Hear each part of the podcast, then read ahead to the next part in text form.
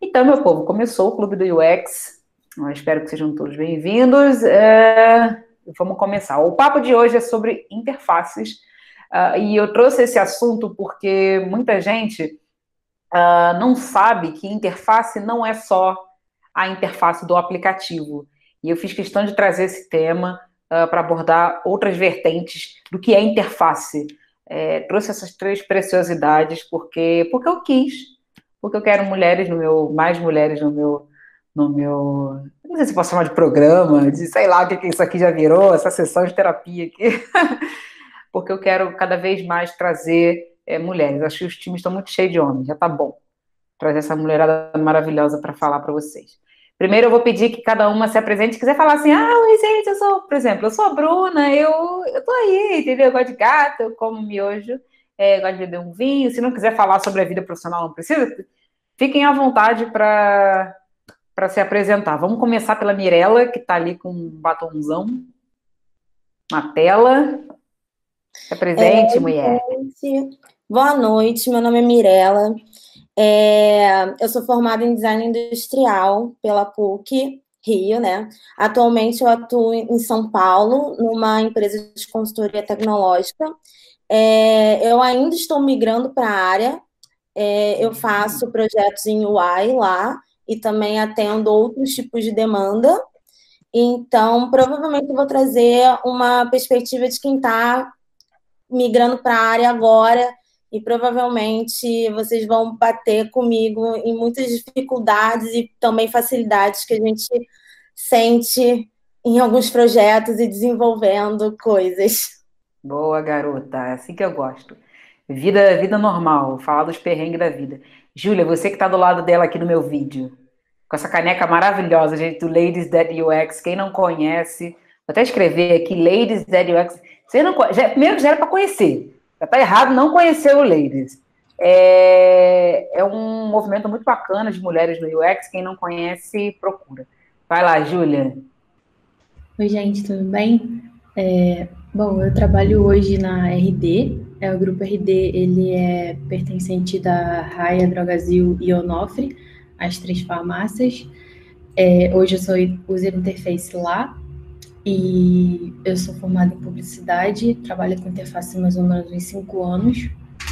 Estou fazendo lá é, do plano com, com UX na parte de, do e-commerce e cuido do site na parte da jornada de checkout, a parte de finalização de compra dos clientes. Opa, é. tá com a Claudinha lá na RD, não tá? Isso, a Claudinha é designer lá. Gente, foi minha professora vários cursos que eu pude ter oportunidade com a Cláudia, acho que já é uma entidade já na, na, no meio do UX. Eu assisti uma palestra da Cláudia ano passado no, no, na Dex e esse ano acabou da gente trabalhar junto. Acho que mundo pequeno, gente. Sim. Obrigada, Júlia. Amanda Maria de Jesus, o que tu me conta? Oi, eu sou formada em publicidade pela PUC, São. Paulo. e somos filhas da PUC, né? e, bom, sou publicitária por formação, mas trabalho com interface já fazem, sei lá, uns 5, 6 anos. Mas aí eu fui migrando, tipo, eu comecei como web designer e, e fui me especializando, Nossa. hoje eu tô como UI. E eu tô. Nossa, passeou. No... Ixi, querida, eu já fui tudo. Eu fui designer gráfico. Eu comecei como web designer, na verdade, né? E... Não sabia, legal. Nossa, mas eu comecei, tipo, comecei a estudar web design, eu tinha, tipo, 15 anos. Foi lá em 2000 e... 2008, eu acho. Você tinha 15 anos é. em 2000 e agora, né? Em 2018. Essa cara aí que dorme na Avon, no, no, no creminho da Avon. Olha, vocês três parecem que dormem no creminho da Avon, né, gente? Pelo amor de Deus. Quando eu chamei vocês três, eu falei, gente, eu acho que ela deve ser muito nova, ela deve ter, tipo, sei lá, 18 anos. Gente, como é que essas meninas têm, têm, têm carreira em UX, pelo amor de Deus, gente? 18 anos, essas meninas. Nossa, meu sonho. Eu tô quase trintando, eu tô ouvindo isso. Deixando é. Mas me conta, termina, termina de contar sua saga. Então, eu passei pelo design gráfico, daí voltei para web design, fiz, nossa, fiz de tudo. E hoje eu estou estabilizada como UI. Por enquanto. É, por enquanto, vai saber, né? Tipo, eu acho que eu me encaixo muito em comunicação e, tipo, esses temas criativos de interface. Então, eu gosto muito de colocar a mão na massa, tipo, que independente. É que hoje eu me encontrei muito no, no UI, né? Ah, nem fala. Interface, assim. E, Você é publicidade, né? Estou trabalhando com startup faz uns dois anos já. Então é uma loucura. Eita, tá sofrendo. Um Gente, startupeiro sofre. É, a, você falou que é publicitária, a, a Mirella é designer por, por formação? Comunicadora visual por formação. Opa! E a Júlia? Eu sou publicitária também. Isso, isso é interessante porque eu acho, eu não sei vocês três, mas uma pergunta que sempre aparece no meu, no meu inbox da vida é: Bruna, qual a faculdade para ser UX? Eu falei, olha, se existir, me fala que eu quero, quero saber. Mas não existe. É, eu, eu, posso citar aqui inúmeros motivos pela minha opinião pela qual não existe, mas tem muito conteúdo pela internet aí. Aliás, eu já eu acho que já deveria existir um curso dedicado para UX de universidade, por quê? Porque o UX é uma área, vocês três que estão com, ou já estão há um tempo, ou estão com um pezinho lá, e o UX é uma área muito vasta, gente, é muita coisa dentro, você não tem noção da quantidade de cargo, de quantidade de, de assuntos que a gente tem dentro do UX. A gente vai falar mais sobre isso. É, mas indo, nessa, indo nesse bonde, aproveitando que a Amanda falou que é publicitária, é, vou voltar em você, Amanda. Em que ponto você estava na faculdade de publicidade, mas você viu que você não precisava ficar presa naquilo, que existia outras opções, como, por exemplo, o web? Quem te contou isso? Quando eu entrei na faculdade, primeiro que eu escolhi publicidade porque eu já vinha fazendo curso de web design, enfim, eu queria meio que juntar essa parte de design que eu gostava com uma parte mais de marketing. Enfim, naquela ânsia de ter que escolher uma graduação, eu fui ver a grade Normal. e encontrei assim publicidade. Então, Sim. quando eu entrei na, na faculdade, todo mundo falando de agência, ah, eu vou para África, eu vou para OGV, eu vou para. Aí eu ficava, gente, o que, que, é isso? Eu nem sabia o nome das agências e a galera tinha tudo na língua. Aí eu falei, ferrou. Não, não sei, eu nem sabia que eu tinha que ir para uma agência, porque a PUC ela é muito, ela, a graduação inteira é muito direcionada a trabalhar em uma agência, né? Sim. Então, quando eu quando eu entrei, eu fiquei bem assustada nesse sentido. Então, lá dentro da faculdade, conversando com meus colegas, e aí eu fui meio que descobrindo, meio que por conta própria, até que não era só isso, sabe? Que eu estava me formando em comunicação. Então, eu poderia ter essa visão da publicidade. Óbvio que até hoje, tipo, é. Nossa, mudou muita coisa do que eu pensava e eu acredito que eu traga muito disso no meu trabalho. Mas eu tive esse, esse insight em 2016, quando eu comecei a ouvir falar em UX, e eu fui pesquisar a fundo o que, que era UX, é, como funcionava, e tipo, me apaixonei assim pelo, pelo assunto e meio que casou. O que, que, primeiro, assim, você, o que, que você ouviu falar de UX que falou, é isso que eu quero? Nossa, tudo. Foi. Putz, Acho que foi uma palestra. Eu lembro que pesquisando assim na internet da vida, eu fui parar em um artigo que falava da de user experience, né? E aí eu falei, nossa, gente, eu já, eu já vi esse termo em algum lugar, mas eu não sabia o que, que era. E daí eu fui ler o que, que era. E daí eu me prendi muito aquele conceito de, tipo, eu já era web designer, né? Então, meio que o que eu peguei daquele artigo foi tipo, ah, são as pessoas que estudam para entregar, por exemplo, em um site aquilo que o usuário quer, o que o usuário precisa, tipo, melhor para ele. Então, eu me peguei nisso e falei, putz, se eu sou web designer, eu já trabalhava nisso, eu trabalhava inclusive na própria PUC, né? Eu falei, ah, se sim. eu já sou isso, por que não aplicar esse conceito, tipo, no meu trabalho, sabe? Entregar para o usuário tipo uma experiência melhor, só que usando tipo o que eu faço, a interface tipo ideal assim para aquele usuário.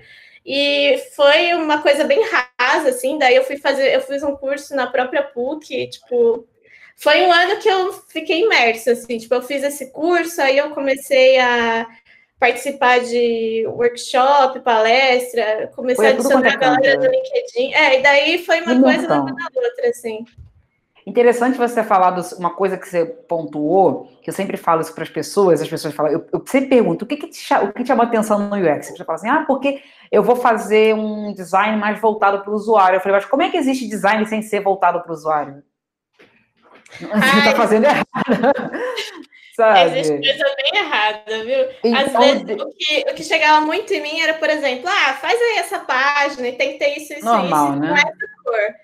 E daí eu falava, ah, tá bom, eu vou fazer. Tipo, você tenta entregar de um jeito bonitinho, né? Mas claro. aí, tipo, não fazia muito sentido. Tipo, sentido. eu já não tava, é, não tava vendo valor naquilo que eu tava entregando. Então eu tive essa necessidade de ter um, um porquê, né? Tipo, ter algo por trás, Legal. assim. Desde que eu, eu sou designer por formação e eu bato muito nessa tecla de que se você vai fazer design, você precisa saber pelo menos a, a base do design, a informação. É, quando, lá atrás, quando, quando eu estudava design de produtos, por exemplo, físicos, uma cadeira, vamos dar um exemplo, é, o design tem uma função, você precisa seguir aquela função. Inclusive, uma dica que eu dou para todo mundo de livro, que é, é o design do dia a dia, do Don Norman, design do dia a dia. Eu vou, eu vou passar para vocês isso tudo no final, os links. Nesse livro Design do Dia a Dia, o Don Norman ele brinca muito sobre uma chaleira. Não é chaleira o nome, é como é o nome daquilo que você bota? É chaleira, aquele trambolho que você bota. É... Não vai ao fogo, que, tem, que é de porcelana, vamos supor.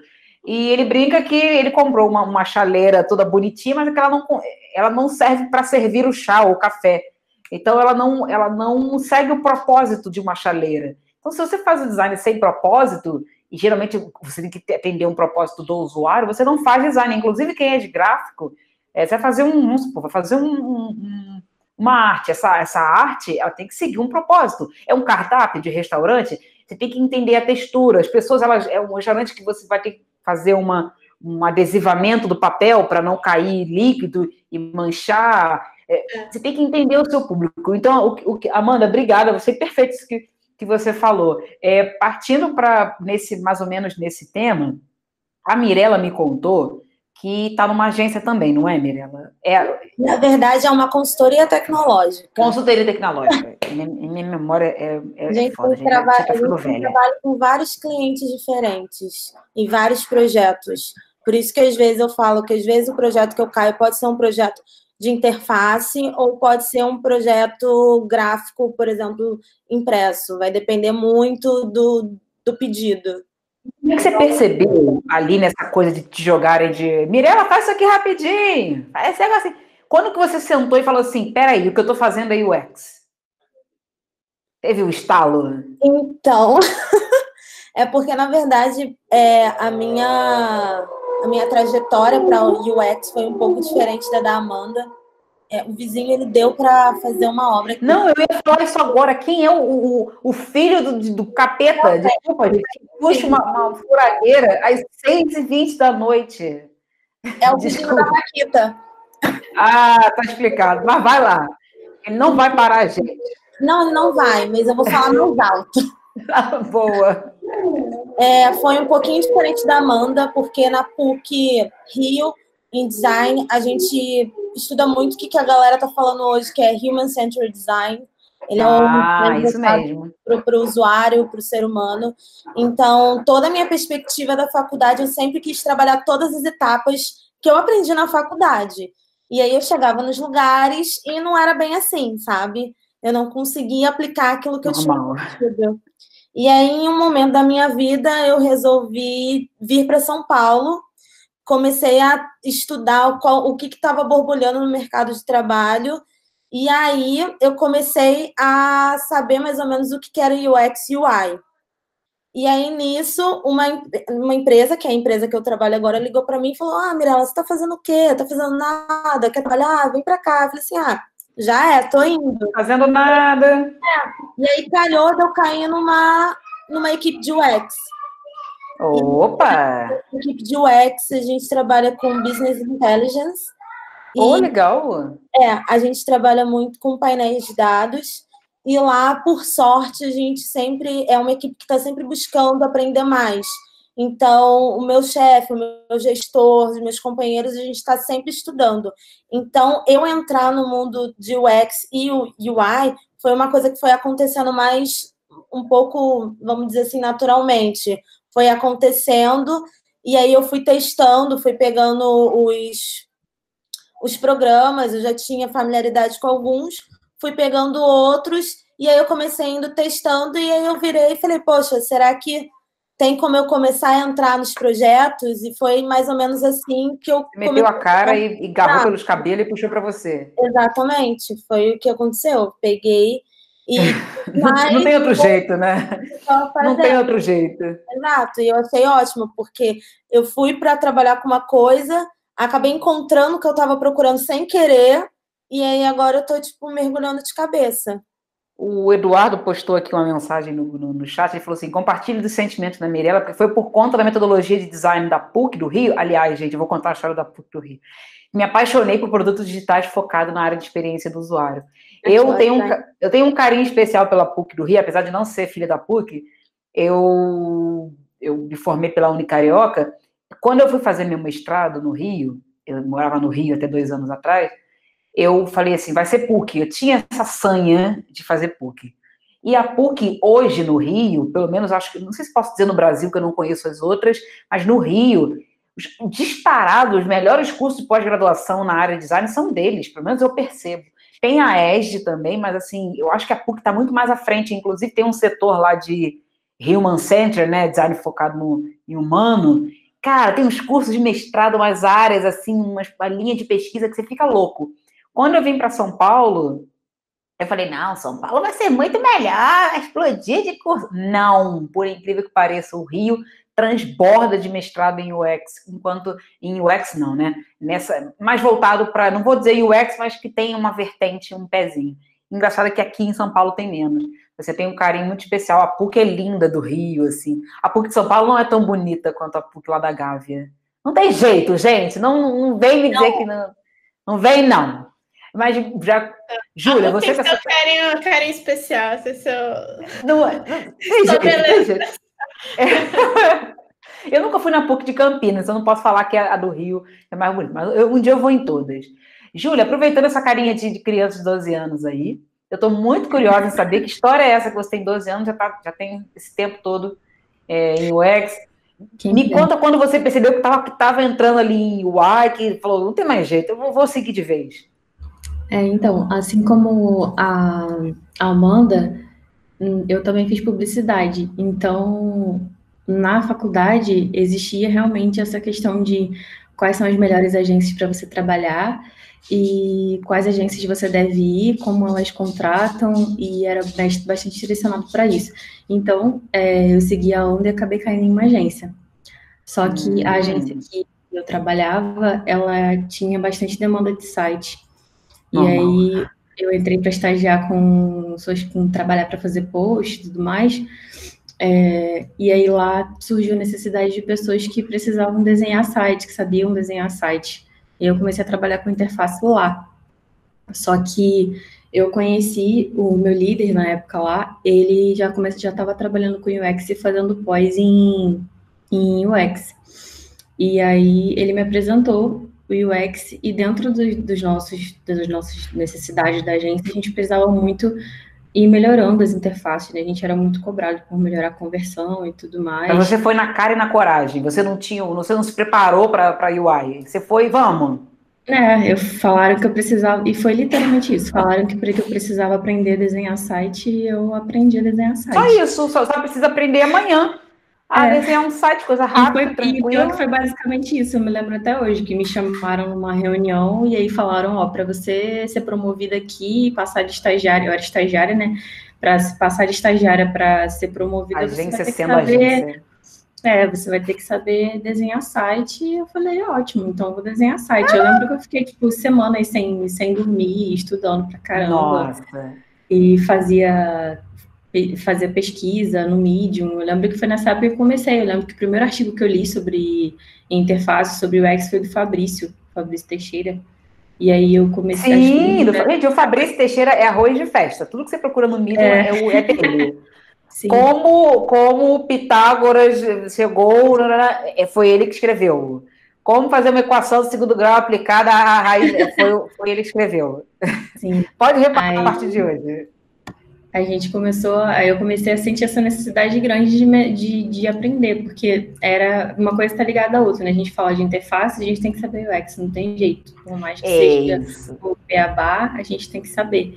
Então foi assim, eu acabei caindo nisso e aí da agência eu fiquei lá um tempo fazendo só isso, focada em interface e tudo mais. E aí de lá eu passei para trabalhar numa outra empresa que já era mais é, mais flexível a questão de cliente. E lá a minha responsabilidade era fazer só interface e pensar UX também. Então eu fazia um pouquinho só de isso tudo. Lá. É, só isso tudo. Um ponto bacana que você puxou, eu ia falar mais na frente, mas já que já citou, é tem uma galera que pergunta, Bruna, olha só, é, é UX, UI, é UI, blá, blá, blá, blá. O que, que acontece? É, eu, eu não tenho cacife para falar assim, ah, o UX design não deveria ser uma profissão. Mas UX eu acho que é mais a área. Mas essa não é a questão.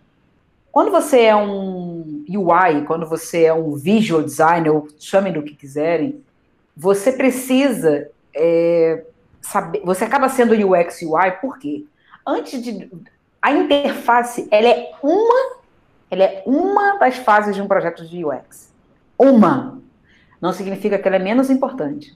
Só que antes da interface, vem assim, uns dois meses antes de, de quer dizer, depende do, do time, né? Tô dando um exemplo aleatório de pesquisa, entrevista, é, reunião, gente, reunião em cima de reunião com time de negócio para entender orçamento, para entender público, para entender quem é PO, quem é PM, quem é TT. Existe toda uma, uma questão antes. É, só que o pessoal de UX, eles vão colher um monte de insight. Insight, dado, métrica, é, ideia, eles vão trazer um monte de coisa. Aí eles vão pegar esse caminhão de coisa e falar assim para o UI, ó, toma, Transforma isso em interface. Se vira aí, gatinha. Então, é, é por isso que, que, que é, eu falo eu também, porque eu, eu já fui é, de interface, aliás, foi minha porta de entrada na área de UX. Não significa que é iniciante, pelo amor de Deus, gente, não confundam. E o UI é o iniciante no UX, isso não tem nada a ver. A gente vai entrar mais para frente disso. Mas é, foi a minha porta de entrada, porque eu já tinha faculdade de design, é, mas eu preciso interpretar os, os dados que me vêm de pesquisa, de que seja, para eu transformar isso numa interface. Se eu não sei interpretar, como que eu vou transformar isso numa interface? Interface não é sentar e falar assim, ah, vou usar um azul, um rosa. Vocês sabem disso, um verdinho. O, o, a interface é você literalmente desenhar para a necessidade do, do, usuário. É por isso que eu bato tanto na tecla de quem é quem, quem vem do design gráfico, às vezes sofre para desenhar a tela, porque quem vem de gráfico, como eu também já vim de gráfico, a gente está acostumado a usar todo o nosso canvas em branco, taca coisa ali, taca coisa, para não ficar. Óbvio que espaço em branco é, é necessário, mas eu acho que no, no, no, design gráfico não tanto quanto a gente precisa de espaço em branco numa interface. Às vezes, uma interface extremamente poluída, cheia de elemento, é péssimo. Mas, é, resumindo, é isso. Vou aproveitar esse gancho, vou, vou, vou juntar um gancho com outro é, e perguntar a vocês três Vou começar pela, pela, pela Mirella, que eu já comecei pela Amanda. Vou, é, Mirella, você falou para mim que você depende da demanda. Mas assim, seja sincera comigo. Você senta lá para desenhar a interface, mas você costuma fazer alguma, ou alguém costuma te fazer um processo anterior à interface e te entregar dados mais, com, mais concretos para você desenhar? Ou você vai no seja o que Deus quiser, vamos lá? Conta a é, verdade. Então, é isso que eu ia falar sobre o que você estava falando. É, Para mim, a, a, nossa área como um todo é uma coisa coletiva. É, você falou, ai, é, a Júlia falou, ah, não tem como você ser UI como, é, sem saber um pouco de um X, é porque você está envolvido no processo. Eu acho que não, não tem como, você falou, você chegar e fazer uma tela assim, cheguei assim, opa, uma tela aqui, ó, acabei de fazer, toma aí. Não dá para fazer isso, entendeu? Então, é, por incrível que pareça, na minha empresa, sim, eu participo dos processos, é, junto com os UX designers, principalmente porque Perfeito. eles são UX, é, U, ai meu Deus, pessoas de UX. Gênero neutro. Gostei. Trabalham principalmente com dados, sabe? Então, eles têm um conhecimento muito maior do que eu.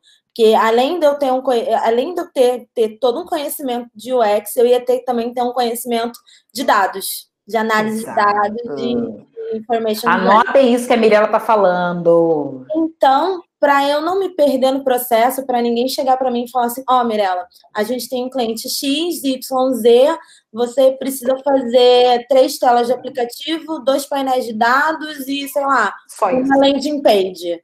Não, eles chegam e falam assim: ó, a gente tem o cliente tal, o objetivo é esse, fulano de tal já colheu aqui esses dados, está lá no Miro, o Miro, inclusive, é uma ferramenta que a gente usa muito. Ah, maravilhosa. É uma, uma ferramenta online, para quem não conhece, é incrível, lá dá para você fazer é, wireframe, é, é, user flow, mind map, documentação, tudo que você puder imaginar. E Café, para fazer uma festa no Miro, é gente. É incrível. E ainda dá para compartilhar com os amiguinhos, você consegue ver as setinhas movendo, é incrível.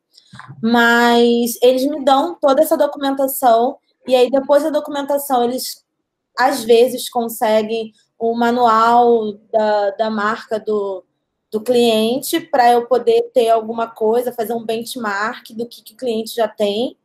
Então, a minha sorte é que eu tenho uma empresa que realmente consegue me colocar dentro do processo. Então, eu sempre vi UX como um processo totalmente coletivo, até porque quando você é UX, você pode ser UX researcher, writer, é, vários tipos dentro da própria área. Então, não tem como você ser uma pessoa só e fazer todas essas coisas. Gente, é, tem vagas que pedem, mas não cai nessa não, não vale a pena. Porque, vale olha, hoje. Vale, mas. Sim. É, mas é um papo para outro dia. Mirela, aproveitando que você falou sobre Bent, é para quem não sabe, eu vou, eu vou resumir muito resumido, tá, gente? Se eu falar alguma groselha, paciência, mas eu tento falar de um jeito que todo mundo vai entender. Benchmarking é basicamente assim: você vai lançar um produto, eu vou lançar essa caneta. Aí eu vou procurar outros players, ou em inglês ou em português, outros concorrentes, outras, outras, outras empresas que estão no mercado, que também fazem caneta. Aí eu vou entender assim, o que, que eles estão fazendo nessa caneta que pode servir de, de, de ideia boa para meu, para minha caneta. Ou então o que, que eles fizeram de errado, uma, uma bosta alhada que eles fizeram, que eu não devo fazer. É muito mais profundo que isso, mas resumindo, só para deixar, deixar claro, para não. Temos uma pergunta. É, a Júlia falou aqui, foi Júlia, Júlia, Júlia, a Júlia falou aqui, ó. O Miro, inclusive, está com a biblioteca nova de wireframe. É, o, Miro, é, o Miro é lindo. Para quem não, para quem não tem o Miro, tem um, tem um mural que é quase igual ao Miro. E para quem não quiser pagar a licença, porque o Miro é safado, o Miro só dá direito a três bordes e é um, uma, uma, tristeza. Existe uma ferramenta que eu descobri esses dias, que ela é free, mas é limitada, mas assim, sendo free, tá até bom demais. Ela se chama Metro Retro. Um nome maravilhoso desse. Natural Hatchel. Vocês procurem lá, ele é bem legalzinho. É, deixa eu ver que tem uma perguntinha aqui. O Ed falou assim, ó. Ele fez a pergunta de um milhão de dólares. Como é que eu bato na porta das empresas com a cara e a coragem para pleitear uma vaga para quem está migrando para UX? Porque eu vejo muitas vagas de pleno e sênior. Acho até que tem carência no mercado. Mas nenhuma empresa está dando oportunidade para ingressante. Vou começar respondendo essa, depois eu vou jogar para vocês essa batata quente. É, como bater na porta da empresa com a cara na coragem? Vou começar pela primeira. Com a cara na coragem é tendo um portfólio. Ah, mas como é que eu vou, fazer case de portfólio? Quando eu faço mentoria com os meus mentorados, né? Eu, eles falam isso para mim. Sabe o que, eu falo? Eu falo assim, ó. É, a partir de hoje você tem uma tia, que essa tia tem uma sapataria, e você vai desenvolver um projeto de UX para ela. Mas que tia? Então, a sua tia imaginária, tia Júlia, que tem uma, uma loja de sapato lá, ó. Tira do, tira do, do, tira o projeto do. Ninguém precisa saber que aquele projeto não foi real. Você vai fazer tudo igual a um projeto real. Pesquisa, tudo bonito. Monta da sua cabeça um projeto. Inclusive no meu site, www.brunacastro.com, tem um case lá para vocês montarem um portfólio. Tem, tem um documento ensinando a fazer portfólio. Tem tudo lá, brunacastro.com. Segunda pergunta que você fez Porque eu vejo muitas vagas de pleno e sênior. Gente, outra questão. Muitas das vezes quem joga a vaga no ar é RH. RH não tem muita noção do que a gente faz. E não é dever deles. Não estou falando que é incompetência, não é o trabalho do, do RH entender o que é UX. Então, às vezes, eles sem querer jogam pleno sênior. Se vira uma vaga de pleno e você é júnior, aplica. Não, não, não, não fica esperando aparecer júnior que vai ser difícil. Às vezes nem a própria empresa entende um perfil de UX para pedir um júnior. Às vezes ela está pedindo um, um salário de, o que eu acho um salário digno, né? Para um, um júnior, um salário de 4,5, 5. É tudo bem que eu estou sendo otimista, mas é o que eu acho justo. É, e está querendo dar para um pleno, mas o pleno deveria ganhar mais, esse é salário de júnior. Outra pergunta, mas nenhuma corporação, nenhuma empresa está dando oportunidade para ingressante. Essa é uma outra questão complicada. É, empresa, ela geralmente é feita para gerar capital, é, a não ser que ela seja uma ONG, e é muito difícil uma empresa querer alguém totalmente cru para ensinar, porque se ela vai contratar alguém para ensinar, significa que tem que pagar alguém para te ensinar. Então ela perde dinheiro pagando alguém para te ensinar. Tanto que vocês querem ver um exemplo? Todo mundo aqui acho que já foi estagiário. Quantas vezes vocês foram estagiários pedindo experiência? Porque é muito, é muito. Eu não estou falando que está certo, eu não concordo. Eu não concordo, gente, com isso. Eu acho um absurdo você contratar pessoas estagiárias que tenham experiência. Mas é, esse é o problema, a gente tem que lutar contra o, o, verdadeiro vilão, que é a empresa querendo gerar capital desenfreado. Olha, olha a comunista aqui, ó.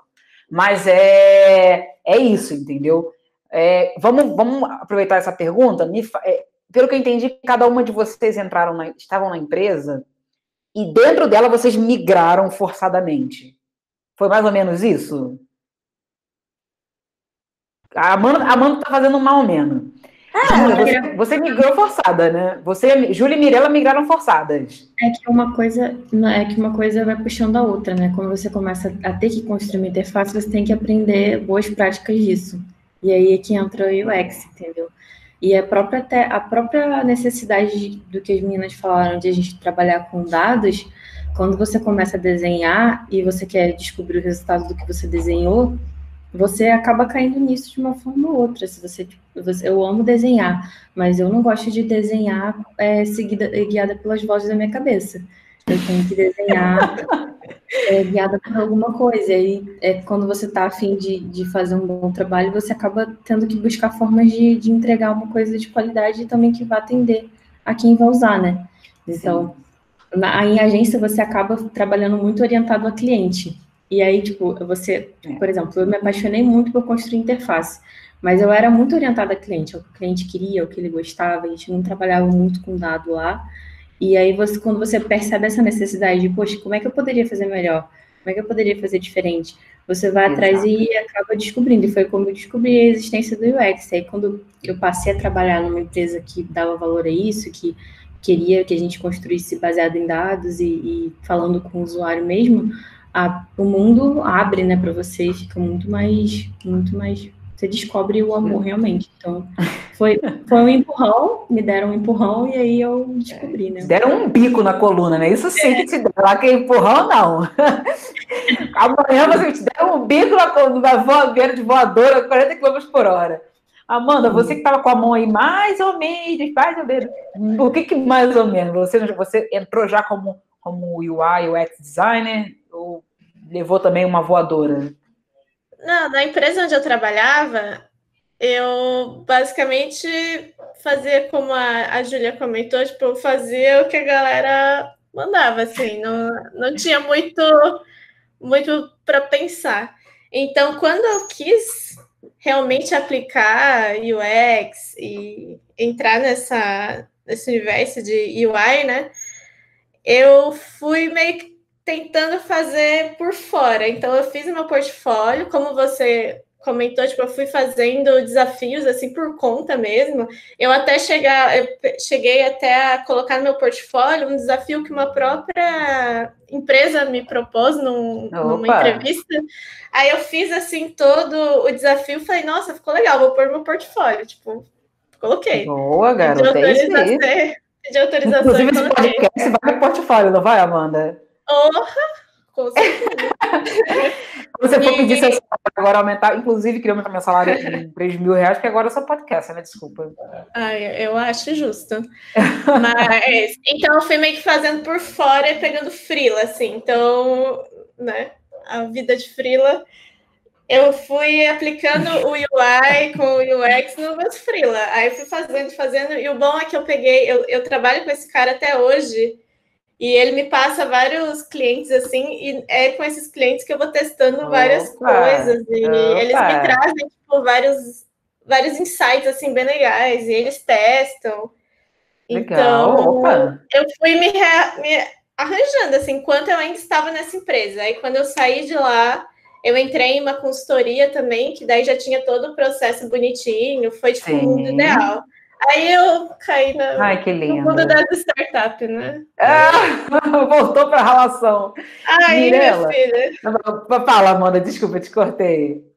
Ah, só, só isso. só essa tristeza aí. Mirela, você é, é, me conta uma coisa. Você antes de fazer isso, de, de, começar a desenhar uma interface conforme a demanda, você já fazia alguns freelas? E se não fazia, hoje você já começou a fazer? Você está só focado ali na, na empresa? Não, eu faço frila, fazia, né? Agora eu não faço mais. Por favor, não joguem pedra em mim para o grupo Biorritmo da Smart Fit. sai daqui da minha live, sai da minha live. Sai. Gente, tem que ganhar dinheiro. É, eu fazia muita landing para eles, para a área de marketing. Então, apesar de ser landing, a gente tem que estudar mesmo assim. Eu partia dos mesmos princípios. É, mas hoje eu faço alguns freelas de, de UI, mas eu fico bem mais focada na minha empresa mesmo. No Tem uma pergunta aqui para você, inclusive, da Jadna. Mirela, eu vou trabalhar com Data Visualization na minha próxima sprint. Coitada. Qual a sua dica para a construção da interface? Você pode sentar, chorar, comprar uma garrafa de vodka, são dicas maravilhosas. Eu amo essas dicas, inclusive. Mas, é, Jadina, se você quiser me adicionar no LinkedIn pra gente conversar, ó. Ah, eu vou jogar o LinkedIn aqui. Eu vou jogar o LinkedIn dela. Conversa, mas, ó, Stephen Phil na sua vida é um ótimo autor que você pode procurar, que ele fala sobre information design. Como é o. Peraí, peraí, peraí, peraí, peraí, peraí. Como é o nome do cidadão? Stephen Phil. Stephen com PH. Stephen. Stephen, Stephen, Stephen. Piu. Stephen Piu. Isso. Tá. Vou botar aqui, Cia. Cata esse boy aí e procura ele. Pronto. Stephen. Boa. Ah, é Fio. Fio, tá. Fio. Tá, ótimo. É o cara do Information Design. É, eu vou, eu vou, Jadne, eu vou colocar o LinkedIn da, da Mirella daqui a pouquinho, só vou, enquanto eu faço a próxima pergunta. A pergunta agora é para as três, eu vou começar pela Júlia respondendo, que é o seguinte. Espera aí que eu me perdi aqui. Peraí, tem uma, tem uma observação da Débora. Eu entrei na empresa que estou agora com o único projetinho que fiz de teste para outra empresa. Ou seja, às vezes a gente acha que é júnior, mas o conhecimento é suficiente. Exatamente, gente, ó. É o que eu sempre falo, a gente tem que ter, principalmente nós mulheres, né? A gente tem que ter a autoestima do cara branco. Do que, que o cara branco ele faz? Eu tô falando isso para vocês. Quando eu trabalhei numa empresa, não vou falar o nome porque eu não quero ganhar processinho. Eu trabalhei numa grande empresa que eu eu cortava um dobrado como UX designer lá. E eu, eu, eu achava que eu era fraca nessa empresa. Aí eu trabalhava com um rapaz que falava assim, nossa, eu, eu sou fraca, mas esse menino ele é ruim demais, coitado. E eu via o quanto ele parecia um pavão, assim, ele, sabe, aparecia, fazia, acontecia. Eu falava, cara, ninguém é possível, ninguém tá vendo que esse menino não sabe. E é, eu falei, caramba, desde então eu percebi que isso é, um, é quase com uma, uma atitude um pouco comum entre, entre os caras heterocis brancos. É, tipo, então eu desejo a todo mundo autoestima do, do homem branco de falar assim, fiz um negócio meia boca, nossa, lindo, olha, eu sou Van Gogh. Maravilhoso. Não, não, não, não se cobra tanto não, gente. É brincadeira, mas é, tem um fundo de verdade. Vamos lá para a pergunta. A Flávia fala assim, ó, o que torna um portfólio atrativo para UX e UI? Como eu sei que o projeto não está muito longo, por exemplo, eu posso pôr todos os passos da, da construção, eu coloco de maneira muito resumida. Júlia, segura essa, essa marimba. Responde aí. Então, é, em, em portfólio em UI ou em UX, eu não sei qual é o seu foco, se você quer os dois, é, o importante é você mostrar seu processo de criação. E ainda que seja só uma interface ou só uma tela, é, tudo tem um motivo para você ter escolhido tomar decisões naquela, naquela interface. Então, você escolheu é, uma cor de botão X ou Y foi porque você fez um estudo em cima disso. Então, o que eu acredito é que quando os recrutadores, ou as, até as próprias pessoas que lideram, que vão olhar nosso portfólio, procuram é, saber o que que, o que, que é, guiou a gente naquela decisão de design. Então, o que você falou com alguém, para você conversou com algum usuário para tomar essa decisão, você fez algum benchmark, como o Bruno explicou, que é de como outros lugares que têm a mesma, o mesmo negócio fazem também, é, você fez algum estudo das cores, então, assim, é, o, o, processo de design, eu não acredito que você precise ficar com medo dele ser muito longo, desde que você diga nas, com as suas palavras como que você fez aquele estudo, como você fez para chegar naquela solução de tela, aquele protótipo, e mostrar o resultado final. Eu acho que isso é o que, é, o que importa, porque hoje as, as, nas entrevistas que eu já participei, é, em empresas mais maduras, principalmente de design, eles querem muito mais entender o que, que, que você fez para ali uhum. do que de uhum. fato como aquela tela está construída, entendeu? Por, ou ver a tela. Porque telas bonitas têm uma caralhada no dribble, né? Só que sim, às vezes sim. só tá lá no dribble, é lindo, e se você Total. for parar para esmiuçar um pouquinho, às vezes aquela tela nem faria sentido na vida de alguém ou nem ajudaria alguém de fato, só é bonita. Então, acho que esse é o ponto principal. Mas você, você meteu o dedo na ferida e rodou, que é a história do dribble. Vamos, vamos, vamos, já que a gente. Deixa eu só mandar para o pessoal aqui. Ou deixa eu só copiar o nome desse cidadão, Stephen, Stephen Phil. E vou jogar para vocês aqui. Peraí. Uh, eu vou jogar aqui. Eita, nós. Existe um doc, um doc mesmo no Google, com todos os links já falados desde o primeiro clube do UX. Hoje é o 16 clube do UX. É, desde o primeiro dia eu documentei tudo. Eu coloco nesse, vou colocar aqui no chat, eu coloco nesse, nesse doc. Tá o, tá o LinkedIn das Se vocês rolarem até lá embaixo, tem o LinkedIn das meninas, tem o, o, o Miro, Miro, Mario, se vocês quiserem. Tem o link do Miro, tem o link do Metro Retro, tem um monte de coisa lá. Eu vou botar o nome desse cidadão, Stephen Phil, para vocês. Vamos, vamos, vamos voltar aqui. Eu quero, eu quero, eu quero levar a nossa conversa mais para ferramentas. É, vou começar com o que a Júlia falou sobre o Dribble. A gente sabe que Dribble, Pinterest é, e Behance, essas coisas assim, são excelentes ferramentas para fazer benchmarking, para pegar aquela inspiração gostosa quando você não vai pensar em nada. Só que também são ferramentas muito problemáticas, eu chamo de ferramenta de vaidade.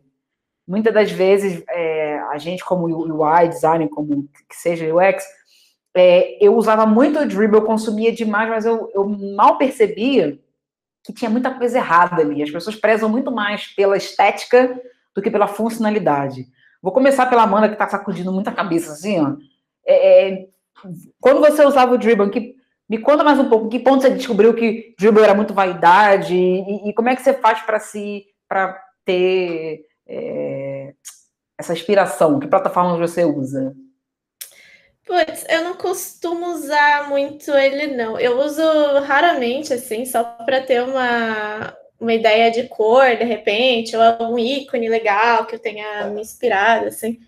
Mas o que você comentou da, da interface bonita, é que, por exemplo, hoje eu estou sofrendo um pouco com isso. Tipo, eu tenho uma interface uhum. de um aplicativo, tipo, versão zero, assim. E ele é bonito visualmente, mas não é nada funcional, não. É, nossa, tem botão que você aperta que vai sei lá para onde. Então, eu vejo que, que realmente foi, é uma coisa bonita, mas que não, meio que não serve muito para o dia a dia ali do usuário. Então, eu, eu gosto de pegar referências de, de produtos mesmo. Então, vira e mexe, eu fico abrindo aqui a Apple Store, tipo, vendo o que, que tem. Opa, que, que legal! O que, tem de produto. Ou jogo Você vê as notas, as, as, os comentários do pessoal? Vejo, vejo comentário, porque às vezes tem uns comentários interessantes, do tipo, ah, apertei tal lugar, não funcionou, eu fico, olha só, porque... Mas eu uso, eu uso o Pinterest também às vezes, o Behance também é legal ver. O, o Behance eu acho mais da hora porque você vê o trabalho de seus colegas, né? Então uhum. a galera acaba colocando muita referência do que eles estão lendo, que onde que eles é, é, o, que, o que a Júlia comentou, né? Eles detalham o processo criativo. Então, isso me acaba me inspirando muito mais do que ver, tipo, um, uma interface bonita. Perfeito. Tem uma perguntinha aqui da Priscila, ela fala assim: meninas, o quanto de criação vocês têm durante o dia a dia? Eu acabei de me formar em design visual, eu sou apaixonada por interface, mas eu confesso que eu tenho um pouco de receio com o nível de pesquisa de, e dados. Vocês podem falar um pouco sobre o dia a dia de vocês? É, vou começar pela Mirella. Mirella, como é que, quando você vai, te é designado um trabalho de interface? Brevemente, assim, um olhar bem de cima, Quais são os seus passos, assim, se você conseguir botar em passos? O que você faz antes de sentar efetivamente e desenhar a tela? E aproveitando, qual programa você usa hoje em dia? É... Nossa, pera, que difícil. Agora nem eu sei, tipo, os meus passos, passos, porque são muitos projetos com muitos passos a passos diferentes. É... é... Escolhe um e joga na rodinha aqui. Tá. Geralmente eu começo pela reunião, é, eu tenho, como eu disse, eu tenho a sorte de participar do processo, então a gente tem uma reunião para setar os objetivos do produto, é, para a gente ver que tipo de produto vai ser, vai ser um aplicativo, vai ser uma landing, vai ser um website, enfim. Depois disso, eu estudo a documentação, porque geralmente alguém faz a documentação antes de mim. É, depois uhum. disso, eu procuro saber do benchmark, eu faço a mesma coisa que a Amanda, eu procuro aplicação, aplicativo, eu procuro os aplicativos na Apple Store e vou vendo. É, eu prefiro muito mais também procurar é, o que já tem no mercado. Gosto do Behance, porque tem muita gente que às vezes consegue explicar o processo no Behance, então você consegue saber quais foram as dificuldades que a pessoa teve. Depois disso, eu começo a fazer uma pesquisa visual. Depois da pesquisa visual, eu vou novamente para uma reunião de alinhamento para ver se é aquilo mesmo que eu fiz, que é o que ele precisa. E aí, nossa, são muitos passos, espera. Aí tem e aí o número de telas, aí tem protótipo de baixa fidelidade, aí aprovação e volta e vai. E depois, bem por último mesmo, que eu começo a desenhar real o, o... Vocês estão vendo o tanto de passos antes de sentar a bunda e. Você está usando que programa hoje em dia para fazer é, interface? Eu uso Figma e eu, na empresa eu uso Adobe XD. Eu uso dois, na verdade. Que geralmente. Tem alguma preferência? Eu eu posso falar assim que eu sou assim cachorrinha da da, da Adobe. Cadeirinha então, da Adobe. Cadeirinha da Adobe eu amo, eu uso tudo da Adobe, eu até prefiro é. do Figma, mas tem é muitos que largar. preferem no Figma porque eles já deixam o design system deles dentro do Figma Isso. e eu vou pegando e, e aproveitando o, o que E o que, que você usa para liberar o código pro se você faz isso? Você usa tipo Zep, essas coisas para não, tudo, Não, tudo né? eu, pelo Figma e pelo Adobe XD. Eu nunca peguei nenhum cliente que fizesse preferência por, por, por outros tipos de aplicativo para eu dar o código para o dev. Nunca, nunca tive essa experiência. Você está usando alguma ferramenta para fazer, tipo, é, tipo InVision, para fazer teste de usabilidade, então para mostrar para o cliente? Que, como é que você faz para mandar o protótipo para o cliente aprovar? Então, geralmente eu mando o link dos protótipos dentro do Figma, do Adobe XD, e aí o cliente vai fazendo as, os comentários dele e aí a gente vai pegando esses comentários e fazendo o, o feedback. É, eu ainda não consegui pegar um projeto, meu sonho, inclusive, de ter teste de, de, de usabilidade, por exemplo, com teste AB, todo, todos esses de teste, eu ainda não consegui pegar nenhum projeto que tivesse isso inserido. Geralmente. Mas vai, mas vai. É, os feedbacks que eu recebo são diretamente do cliente. Sim, Mas não, justo. Olha, é um caminho, é um caminho árduo até conseguir fazer teste. Obrigada, Mirella. É, Amanda, vou para tu. O que, que você está usando hoje em dia de programa? O que, que você que hoje que você trabalhou? O que, que você mais indica? Ah, eu acho que eu acho que todas as três já trabalharam meio com tudo, né? Mas hoje eu tô só no XG, também adoro Adobe. E eu também trabalho com Figma. Tipo, para alguns projetos para freela, assim, eu acabo usando Figma, mas eu prefiro XG. Por que, que você prefere XG assim? Deixa, deixa eu deixar essa, essa interrogação aqui. O que, que tem no XG que enche teus olhos? Ai, eu. Putz, eu prefiro. Eu acho que a fluidez dele funciona melhor. E daí eu também posso fazer as coisas no Illustrator, copiar e colar nele, funciona com uma beleza. É, porque às vezes no Figma... de Adobe também. No, no Figma, tipo, para você colocar uma ilustração lá, tem que exportar SVG. Tipo, ai, no, no XG é tão, tipo, copia e cola lá dentro já, é tão perfeito. É, é verdade. Eu não uso o XG, não, hoje em dia eu não uso mais, eu não prototipo mais. Porém, quando eu usava, eu usava o que tinha, nunca, nunca tive preferência, nunca falei assim, ah, eu quero esse. Peraí que o fone caiu aqui. Mas eu, eu uso qualquer um, mas o, cara, eu até hoje tem uma coisa que não sai do meu computador, tá até aqui na minha tela, é o Illustrator. O Illustrator. Cara, o Illustrator era para sempre.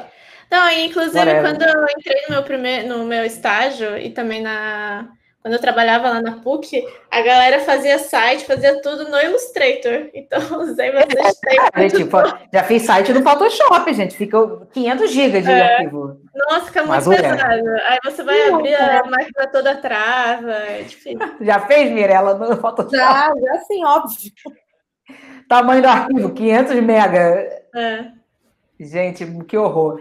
É, Júlia, o que, que tá usando hoje em dia? O que, que tu indica? Também cadelinha de Adobe. Peraí, gente, todo mundo aqui patrocinado pela Adobe, pô? Não, não, eu já usei o XG, é, comecei no Photoshop, como acho que todo mundo que começou em interface muitos anos atrás desenhava site no Photoshop, e aí acabei testando a primeira vez a, o XG, na agência eu usava o XG. Mas depois que eu conheci o Figma, eu prefiro o Figma por causa da, da quantidade de coisa que ele tem, que ele oferece gratuitamente, né? Sim. E por causa da, da, da, flexibilidade de poder trabalhar com várias pessoas ao mesmo tempo num arquivo, quando você está num time maior e tudo mais, ele foi um dos primeiros que, que disponibilizou isso. Então, como eu trabalho do plano com, com o UX hoje, a gente pode, enquanto um está desenhando o wireframe, o outro já ir prevendo algumas outras coisas no boa, mesmo arquivo. Boa. E para design system, eu também acho que o Figma é perfeito para componentização é. e biblioteca. Eu acho que hoje ele é um, um dos melhores nesse sentido, para uma ferramenta colaborativa de modo geral, né? Assim, acho que ele é uma, uma das mais colaborativas que tem. Você já está trabalhando com design system? Você já faz design system? Já está queimando a cabeça com isso? É, na empresa que eu entrei, que eu estou agora, que é a ideia, a gente está em fase de construção do design system, né? Então, ah, é tá verdade a galera está estressando os componentes ainda, vendo o que, que ah, funciona, o que, que não funciona. É pesado, cara. É, é, uma, é uma etapa bem complicada. A gente está fazendo, rolando uns critiques ainda, vendo o que que tá, o que que funciona, ah, o que, que não funciona, porque já tem coisa desenhada, né? Então a gente tem que testar primeiro. É claro. tipo um teste de usabilidade do, do design system, né? A gente vai testando o que, que funciona na interface e, e criticando, mas a gente está em, em, fase de construção ainda. Pra, mas Boa assim, sorte. só de ter é, só de ter uma biblioteca de cores pronta para usar, uma biblioteca de ícones pronta para usar, pelo menos inicial, já faz toda a diferença. Legal. É, tem uma perguntinha aqui que eu vou uh, da Heloísa para fazer para vocês. Qual característica vocês acham que é mais importante para um profissional da área de UX e UI? Peraí. E na mesma medida, qual a característica vocês consideram mais detestável? Nossa, então, peraí, característica mais importante e a que, a que, não deve ter. Ela falou que diz isso porque, como mulheres acabam topando com muitas atitudes complicadas no ambiente de trabalho. Ih, filho, sai daqui amanhã falando disso. Então vamos lá. Atitudes que vocês acham que o UX UI tem que ter, obrigatório, e qual que não tem que ter, tipo, nunca. Júlia, você está com o microfone aberto, aproveita aí o, aproveita o flow aí e vai embora. Primeira palavra que vem na minha cabeça quando a gente pensa em uma coisa que a gente tem muito que ter é empatia. É sair do nosso, da nossa área de conforto, porque eu acho que quando a gente desenha é, e a gente não pensa no outro, e sem nenhum embasamento do que o outro pode, pode gostar, a gente acaba desenhando orientado a nós mesmos. Então, empatia é uma que precisa ter. Eu acho que a gente aprende aí com o tempo trabalhando que ela é super necessária. E que não, não, não ter. É, acho não que ser chato, não tem que ser chato, não tem que ser chata. É, eu, acho que, eu acho que primeiro o estrelismo e segundo Estrelismo, acho que não ter é muitas coisas, né? Estrelismo, apego e, falta, e individualismo também. E quando você Nossa, tá... perfeita. Apego é o principal, né? Porque é, às vezes a gente tá design, tá... É, em time é. de design, é muita gente, muita coisa, e aí você tem que aprender a dividir e trabalhar em conjunto, né? Às vezes o que você tá, acha que é certo, o outro não acha, e são diversos Exato. pontos de vista, né? Que se juntam. Amanda, vai tu que pegou o gancho aí na, na, apego. Gente, não tem apego à interface, não é a arte, igual o design gráfico, né? A arte fui eu que fiz. É, é uhum. exato. Que nem eu, eu, trabalhei um tempo com design gráfico e era exatamente isso, né? Tipo, ah, não, essa arte eu que fiz, então eu que vou mexer nela do começo ao final. E já pra gente, não, tipo, ainda mais quando é um time, muitas pessoas vão acabar dando um pitaco ali, ou te ajudando a melhorar, enfim sempre buscando a melhoria. Mas eu acho que para gente, tipo, falando de mulher, eu senti muita dificuldade em ter voz, sabe? De uhum. impor, tipo, falar o que. Parece que a gente sempre tem que ficar se provando, sabe? Tipo, Traz, traz. Às vezes, tipo, pelo menos do que eu já presenciei, às vezes um homem fala a mesma coisa que você, é. tem muito mais relevância, sendo exatamente a mesma coisa e acaba tendo mais visibilidade, assim. Isso foi o que mais me, me pegou, assim, um lugar que eu passei já.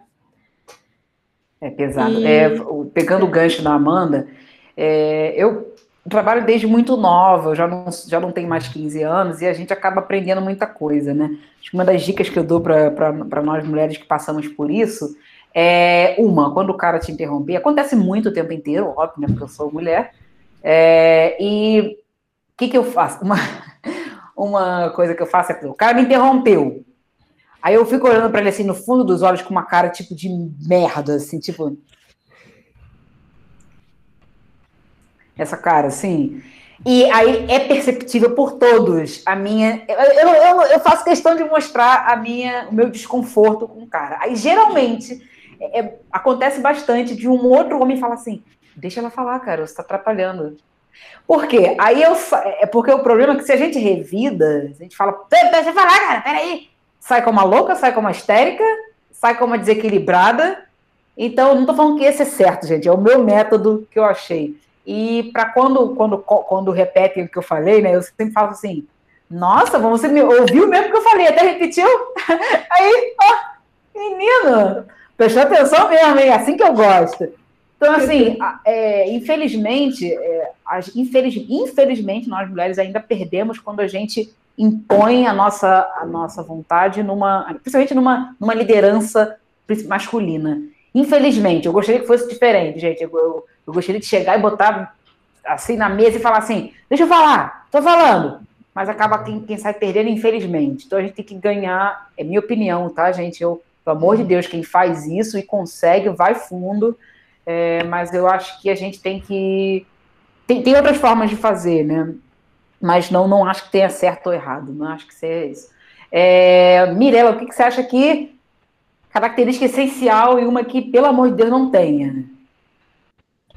É, é porque a Júlia já falou empatia e eu acho isso imprescindível. E ter empatia não é ter simpatia, a gente saiba hum. separar. É, mas eu acho que a pessoa tem que saber ouvir, principalmente, ser um, um bom ouvinte, sabe? Você prestar atenção no que estão te dizendo, o que, que, o, usuário, o que, que o usuário está te dizendo e não ter, eu acho que talvez um pouco de ego inflado, acho que isso você não precisa em muitos momentos, acho que você pode deixar isso de lado. E apego também, não só por, por você ter feito, mas por uma questão de, tipo, às vezes o seu usuário não precisa daquilo e você precisa tirar e você precisa realmente ter desapego com as suas com as suas peças para você poder transformar elas em alguma coisa que é realmente necessário. Afinal, a interface não é sua, a interface é do usuário, né? Exato. Exatamente. Meus, minhas coisas maravilhosas, lindas. Gente, vocês acreditam que essas três mulheres estavam morrendo de vergonha de estar aqui hoje? Ai, porque eu não sei. Ai, porque eu falar merda. Ai, porque eu não tenho isso. Então tá de dar uma bicuda, né? Tenho raiva disso. A Bruna Santos falou aqui, ó. Vamos normalizar um soltar o. Foi o que eu disse. Oh, Presta atenção. Quando o homem repetir a mesma coisa que tu falou, é complicado se posicionar sem soar arrogante, mas aos poucos vai. Aos poucos vai. Anda com uma peixeira pendurada no, na cintura que resolve tudo rapidinho. Bota brincando. É, mas é tipo isso. É, queria muito agradecer a cada uma. Foi. Eu não, tenho, preciso nem falar que foi lindo e perfeito, porque foi lindo e perfeito já é de senso comum. É, queria só que cada uma de vocês deixasse uma linda mensagem final. O que vocês quiserem falar. É, eu vou deixar quem quiser falar abrir o microfone. Não vou apontar ninguém, não. Uma linda mensagem de fim de ano, brincadeira. tipo, não, não matem os coleguinhas de trabalho usem o Adobe XD. Quem, quem quer começar abrindo falando uma coisa bonita? Antes de falar uma coisa bonita, é, eu queria falar só para a galera que está começando a estudar agora, é, que eu fiz um post lá, eu esqueci de falar, de citar o Ladies, mas a Bruna citou, é, eu fiz um post lá sobre como começar a estudar UI. E aí lá tem algumas dicas de assuntos legais para quem está começando, tem um freebiezinho lá de, de um PDF com vários links legais de de recursos para quem está estudando UI, é, ilustração, banco de imagem, enfim, várias coisas legais. Se vocês quiserem lá dar uma olhada, segue o Ladies lá no Instagram. E para mulheres, como a gente estava falando sobre é, voz e tudo mais, eu só queria dizer que às vezes, tipo, não faz mal você não se sentir mal em falar, é, deixa só acabar de falar rapidinho, ou interromper quem, tá, quem está te interrompendo para você ganhar um pouco, um pouco de voz no seu ambiente de trabalho, porque a gente sabe que no design a gente sempre vai entrar numa empresa. Hoje a realidade é entrar na empresa e ter 50 homens e 10 mulheres. Então, Normal, né? Não se sintam. Quer dizer, não deveria ser, né? Isso. Não se sintam desconfortáveis em interromper quem está interrompendo vocês e principalmente em ter confiança no que vocês fazem, porque é, se você resolveu estudar aquilo e você estudou para chegar naquele resultado, então você tem todos os argumentos possíveis para defender o que você está fazendo. Então, fiquem firmes no que vocês estudaram, nas decisões de design que vocês tomaram. Principalmente Boa. numa mesa onde você é a única mulher. Acho Ai, é gente, ó, só, só posso dizer que vai ser, vai ser muito difícil. Nunca é fácil trabalhar num ambiente majoritariamente masculino. É difícil para um baralho. É, mas é o que a Júlia falou, gente, pé na porta. Ó, inclusive, acabei de botar o link do, do, do que a Júlia comentou sobre que ela, tava, ela fez um texto falando, tá aqui do lado no chat. É, Mirela, me fala a sua mensagem de fim de ano, aquele abraço gostoso. Obrigada pelo ano que se passou. É, cara, o que eu tenho para falar aqui é para a galera não ter medo de entrar de cabeça na área que você quer. É, procura, às vezes você não precisa ter um, um curso ultra mega caro, é, você tem várias coisas disponibilizadas, inclusive a Julia acabou de mandar um freebie, que ela mesma falou que ela fez um freebie lindo de vários links com várias coisas, eu acho que é, é não ter medo. Ai, não, mas não sei, vai ficar feio. Cara, faz. Faz do jeito que você acha que tem que fazer, vai aprendendo, vai pedindo opinião que é, isso é só, só faz parte da curva de aprendizagem. Então, tipo, não tenham medo, metam as caras. Isso mesmo, gente. A vida já é muito difícil. Né? Tem medo, é o que eu falo. Tem medo, vai com medo mesmo. Não tem jeito. Não tem como perder medo. Não tem. Eu, eu sou. Eu, todo dia que eu vou fazer alguma coisa, eu vou me cagando. Mas eu vou me cagando. Passa para o papel higiênico embaixo do braço. Não tem jeito, gente. A vida é assim. Amanda, palavra final. É, nessa, tipo, meu primeiro freela, eu nunca tinha trabalhado com, com UX, UI, enfim, mas me surgiram com a oportunidade, eu falei, não, vamos aí, vou fazer assim. Então, a minha dica continua vou copiar aqui as meninas, é tipo, vai de cabeça e procura muita referência e principalmente coloque muito em prática, né? Tipo, vão testando em casa, vão fazendo uns desafios, é, conversem com os profissionais. Tipo, eu sempre fui muito cara de pau, de entrar no LinkedIn, ver se a galera, tipo, algum profissional tinha um tempinho livre, pedir umas dicas. E realmente não precisa gastar horrores com curso. E porque a internet, hoje em dia, tipo, tem muita coisa na internet, tipo, muita coisa mesmo. Então, é isso e obrigado pela oportunidade. Foi muito legal aqui o bate-papo. Eu falei para vocês, eu, gente, eu falei para vocês, não precisa de roteiro. É, é, é sentado no boteco e tomando uma cerveja. É, o clube do UX é assim. É, de novo, obrigada a todos vocês. Ó, gente, coloquei o link do clube do, do material do Clube do UX. Tem, tem tudo que as meninas falaram, o LinkedIn delas. É, adiciona elas, chama lá para conversar, porque elas são as profissionais que vocês hoje veem como inspiração. Então, chama lá, perturba elas. Vale a pena. Vocês viram aqui como elas são pessoas incríveis e maravilhosas. Até porque eu não vou chamar gente escrota, né, gente? Pelo amor de Deus, né? Vou chamar gente escrota para o Clube do UX. Não vou, né? Clube do UX, meu, meu queridinho. Meu povo, ó, só lembrando, antes que vocês vão embora, a gente vai estar no YouTube. Procura lá o Clube do UX no YouTube. Amanhã a gente vai estar no Spotify, no Deezer, no Apple Podcast. É só procurar Clube do UX, tá? É, um beijo na alma de vocês e bom final de semana, né? Finalmente. Beijo. Ah, tem, tem aqui, ó, alguém falou da Júlia maravilhosa aqui, ó.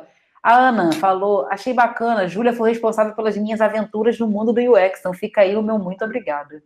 É, Ana, Ana Isa falou, gente, muito obrigada! Por todos os conselhos. A Natália, é, cliente preferencial aqui, nossa, minha vontade que é, é, termos esse papo de bar com uma cerveja. Nem fala, gente, pelo amor de Deus.